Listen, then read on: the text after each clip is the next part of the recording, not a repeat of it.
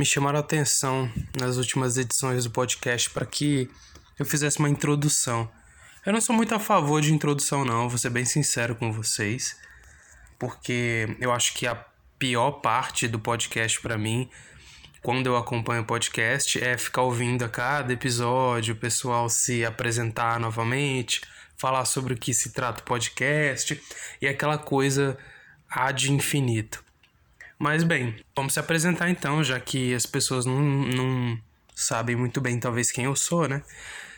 Esse é o podcast da Fratura. É um selo de, de podcast, de, vai ser canal no YouTube também brevemente. Uh, vão sair quadrinhos por esse selo, todos orbitando uh, a minha figura. Felipe Portugal, sou autor de quadrinhos há uns bons 6, 7 anos, talvez mais, tem que fazer as contas.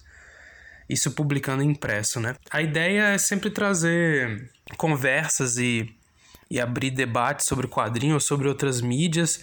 Muito embora eu não tenha tanta propriedade para falar sobre outras mídias, acho que eu não tenho nem para falar sobre quadrinho, mas a gente vai estar tá sempre trazendo coisas interessantes para conversar com vocês e, e abrir esse debate da perspectiva de um criador, né? Além disso, nós temos as nossas redes sociais. Pode me seguir no instagram.com.br FelipePRT. Toda vez que sair episódio novo, eu vou postar lá. De vez em quando eu tô fazendo uma livezinha comentando sobre quadrinhos que eu tô fazendo, mostrando um pouco do processo. E lá eu também posto meus trabalhos. 90% dos meus trabalhos eu posto por lá. Então vem bastante coisa nova aí para vocês lerem e Bem, no episódio de hoje da Fratura, a gente vai conversar sobre um quadrinho curto do Diego Gerlach. Eu não sei se pronuncia Gerlach ou Gerlach, não tô afim de procurar, mas eu vou falar Gerlach porque eu ouvi as pessoas falando assim. O Gerlach, ele é um, um mestre do quadrinho underground brasileiro. Ele é de uma geração anterior à minha, e, e ele traz uma intelectualidade marginal para os quadrinhos. Se você. O que, que eu estou querendo dizer com isso, né? Intelectualidade por quê? Porque acho que a obra dele dialoga com um cânone sofisticado dos quadrinhos, ele traz referências das eras de ouro, das eras de prata dos quadrinhos, ele é um cara muito consciente do que ele está fazendo, ele tem uma mensagem que se desdobra em vários níveis, tanto simbólica quanto uh, dialogicamente ele vai criando um tipo de quadrinho que, que tem múltiplas múltiplas formas de você encarar ele. Portanto, uh, eu acredito e eu acredito que tudo isso que ele faz é, é, é absolutamente consciente você vai ver nas histórias dele que ele vai pegar alguns personagens tipo o Zé Carioca, o Mickey e, e até o Cebolinha. Tem, umas, tem um, um quadrinho dele que, que é com um personagem que é o Cebolinha. Obviamente não colocando esses nomes, porque ele não tem os direitos de publicação desses personagens. No entanto, você sabe que são esses personagens pela, pela iconografia, pelo design, pelo desenho.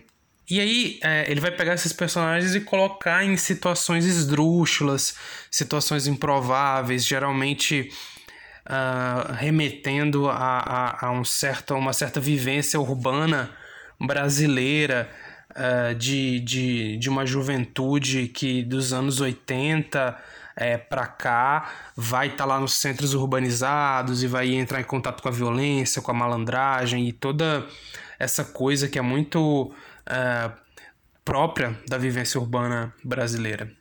Então, é, é nesse ponto que eu coloco que ele é uma espécie de intelectual marginal. É, porque é, é uma maneira que eu acho que é acurada para descrever os quadrinhos dele, mas é só um, um apontamento. Isso não acho que ler os quadrinhos dele e, e, tentar enxergar suas próprias opiniões do que ele está fazendo é mais importante do que vocês simplesmente acharem que, né, eu estou falando alguma coisa super acurada. Enfim, uh, esse cara fez um quadrinho a convite do Instituto Moreira Salles.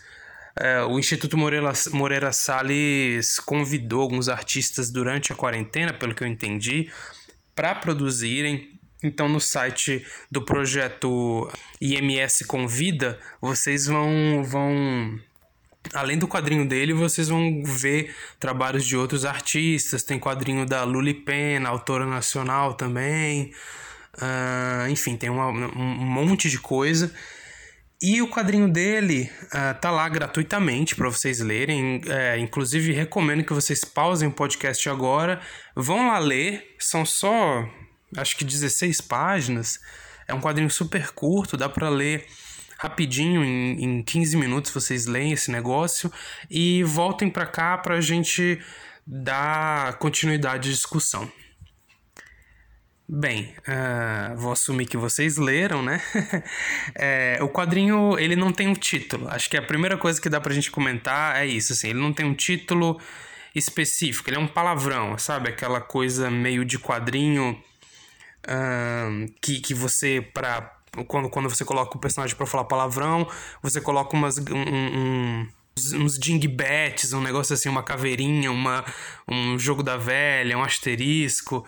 E isso já acho interessante porque, como eu falei, o Gerlach ele se apropria de uma linguagem muito popular dos quadrinhos, uma linguagem típica de, dessa mídia para trazer para o quadrinho dele as coisas mais batidas, como isso, né? Como uh, onomatopeias engraçadas, esse tipo de coisa que a gente costuma ver, em, costumava ver em quadrinho de banca, né? Uh, e ele traz isso pro, pro quadrinho dele. Uh, no entanto, para além da, da coisa meio engraçada que esse, que esse título pode remeter, pode, pode gerar uma sensação, o quadrinho, na verdade, é bastante pesado porque é um retrato da quarentena que o Gerlach viveu, né? Ele, ele perde a sogra no, no processo e, e perde uma gata de estimação e de, de alguma forma perde um pouco da sanidade e, e, e, ele coloca isso nos quadrinhos, né? E através de uma de uma sacada que eu achei muito interessante. No, na primeira página ele vai falar algo tipo Vai fazer uma definição de quadrinhos como essa coisa em que a, a, sequência, a sequencialidade do quadrinho se dá, na verdade, não numa. Num, num, num movimento. A gente não consegue enxergar o movimento dos personagens e da, das histórias em sua totalidade quando a gente lê quadrinhos. O que a gente enxerga são fragmentos que, justapostos, eles começam a fazer sentido. Então, se o Superman tá na sacada do prédio e depois tem um quadro dele voando, você entende que o Superman pulou da sacada do prédio e voou. Você não precisa ver a, a, aquele movimento todo em sua completude, até porque seria impossível, né? É, fazer, gravar um, um movimento em, em, sua completude nos desenhos. E ele faz um paralelo é, entre essa, essa característica fundamental dos quadrinhos de alguns quadrinhos, né? Porque existem quadrinhos experimentais que sequer se propõem a ter uma narrativa. Isso é um, um papo para outro, outro momento.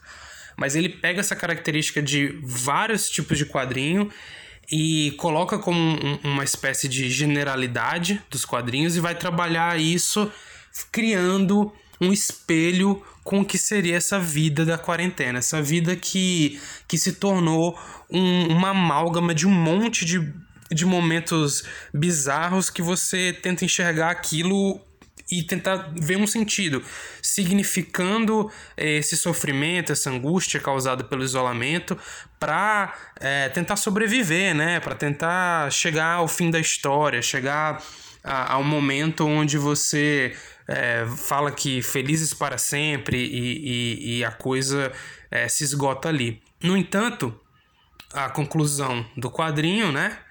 É, é que uh, a vida diferente de um quadrinho, ela não tem fim, né? A, a nossa história acaba até certo ponto, mas a vida continua. E talvez seja isso a coisa mais complicada, o processo mais complicado de entender e de assimilar de estar vivo, que é as coisas vão mudar, você vai perder pessoas, você vai passar por momentos difíceis, você vai chorar, você vai se frustrar, mas a vida continua. lembro que uma vez um colega meu, chamado Chico, teve. Ele, ele, a gente era adolescente tudo, e ele terminou com, com a namorada. E eu lembro que ele chorou muito, chorou muito. Ele me falou, cara, eu chorei, chorei, é, deitei a cabeça no colo da minha mãe e ela falou. É, isso vai acontecer muitas vezes mais. E foi nesse momento que eu percebi, né, que provavelmente, provavelmente minha mãe tinha vivido isso 30 vezes mais que eu, né, repetidas vezes. E, e quando eu saquei isso, eu consegui viver melhor. Então, essa foi esse foi um ponto que, que acho que me pegou nesse quadrinho, que além de, de trazer um comentário sobre o próprio fazer dos quadrinhos, o que consegue fazer um comentário muito profundo sobre a vida e sobre esse momento.